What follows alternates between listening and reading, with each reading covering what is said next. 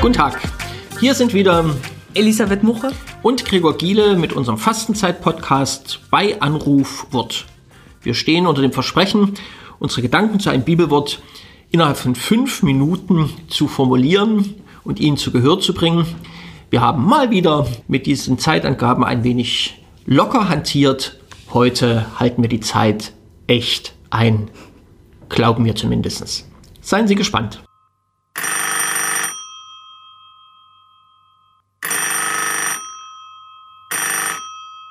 Guten Morgen, hier ist Rita.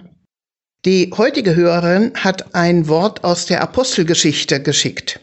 Kapitel 2, Vers 46 und 47.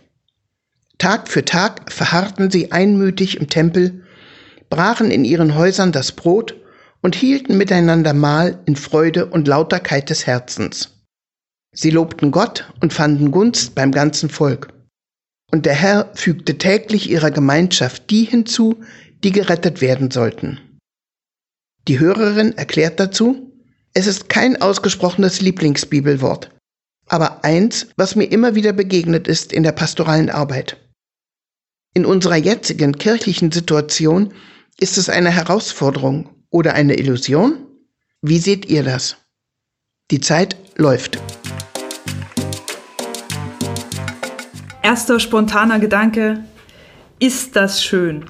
ein bisschen zu schön fast. Ehrlich gesagt bin ich fast erleichtert zu wissen, dass ein paar Seiten weiter vom Apostelkonzil berichtet wird, wo es, so stelle ich mir das zumindest vor, hochherging und offen ein Konflikt ausgetragen wurde. Ist es eine Utopie? Ist es eine Illusion? Oder ist es ein Bild, wie Gemeinde, wie Gemeinschaft sein sollte? Ich glaube, es ist ein Bild, wie die Hörerin auch sagt, an dem wir uns auf der einen Seite immer wieder ausrichten können oder vielleicht nochmal anders uns daran erinnern können aus Erfahrung, oder das würde ich zumindest sagen. Erfahrung von Gemeinschaft, wo es so, so zugeht oder wo es Momente von dieser Art von Gemeinschaft gibt, von gemeinsamem Brotbrechen, von, ja, einem Gemeinsinn in dieser Gruppe und von einer Gemeinschaft, die offenbar so lebendig lebhaft und strahlend ist, dass da neue Leute dazukommen. Vielleicht ist es auch einfach der, der, der Aufruf daran, sich daran zu erinnern, dass das möglich ist, dass es das gibt.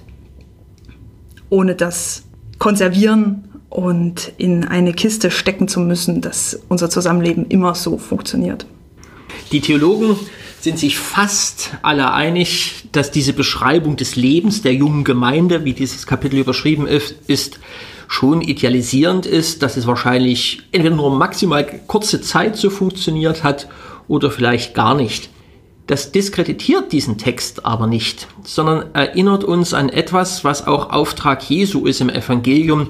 Ihr habt gehört, dass die Mächtigen ihre Macht missbrauchen und die Herrschenden die Menschen unterdrücken. Bei euch aber soll es nicht so sein. Diese Andersartigkeit, die inspiriert ist aus unserem Glauben, das ist, glaube ich, das Markenzeichen von uns Christen. Daran müssen wir erkennbar sein. Nicht anders sein, um Teufel komm raus, sondern aus dem Geist Jesu. Und da tickert mich in dieser Bibelstelle vor allen Dingen der Begriff einmütig ziemlich an. Ich erlebe das bis in Gemeinden hinein, dass die Positionen doch sehr weit auseinandergehen und man eher in die Konfrontation geht, wer hat Recht, wer hat Unrecht, wer gehört dazu, wer gehört nicht dazu.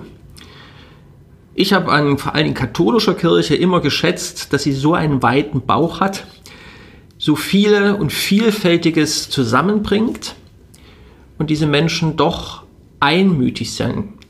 Nicht einer Meinung, nicht eines Lebensstils, nicht eines Glaubensstils, aber den anderen Raum gebend das halte ich auch schon für eine alternative Art und Weise, wenn Gemeinde vor Ort das leben kann.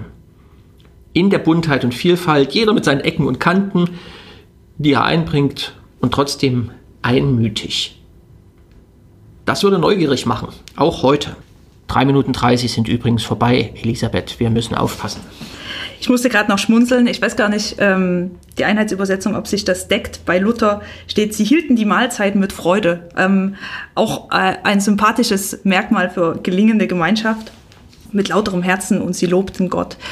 Ich glaube genau, die, ein, ein, ein wichtiges Merkmal dieser Alternativgemeinschaft, jetzt ähm, ist es, glaube ich, ein bisschen schwierig in diesen Zeiten von Alternativen zu sprechen, ist äh, eine, eine gemeinsame Ausrichtung, was nicht heißt, dass alle ähm, dasselbe denken und fühlen und machen sollen, sondern in eine gemeinsame Richtung schauen, gemeinsam etwas gestalten wollen.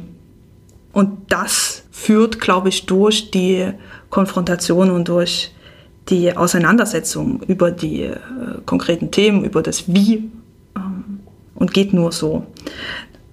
Ich überlasse dir die Hausaufgabe für heute. Die liegt für mich heute nahe. Träumen Sie doch ein wenig, wie Sie sich die Glaubensgemeinschaft der Getauften vorstellen und wünschen. Und dann überlegen Sie, was Ihr Beitrag dazu sein kann. Heute. Ganz konkret. Viel Spaß dabei.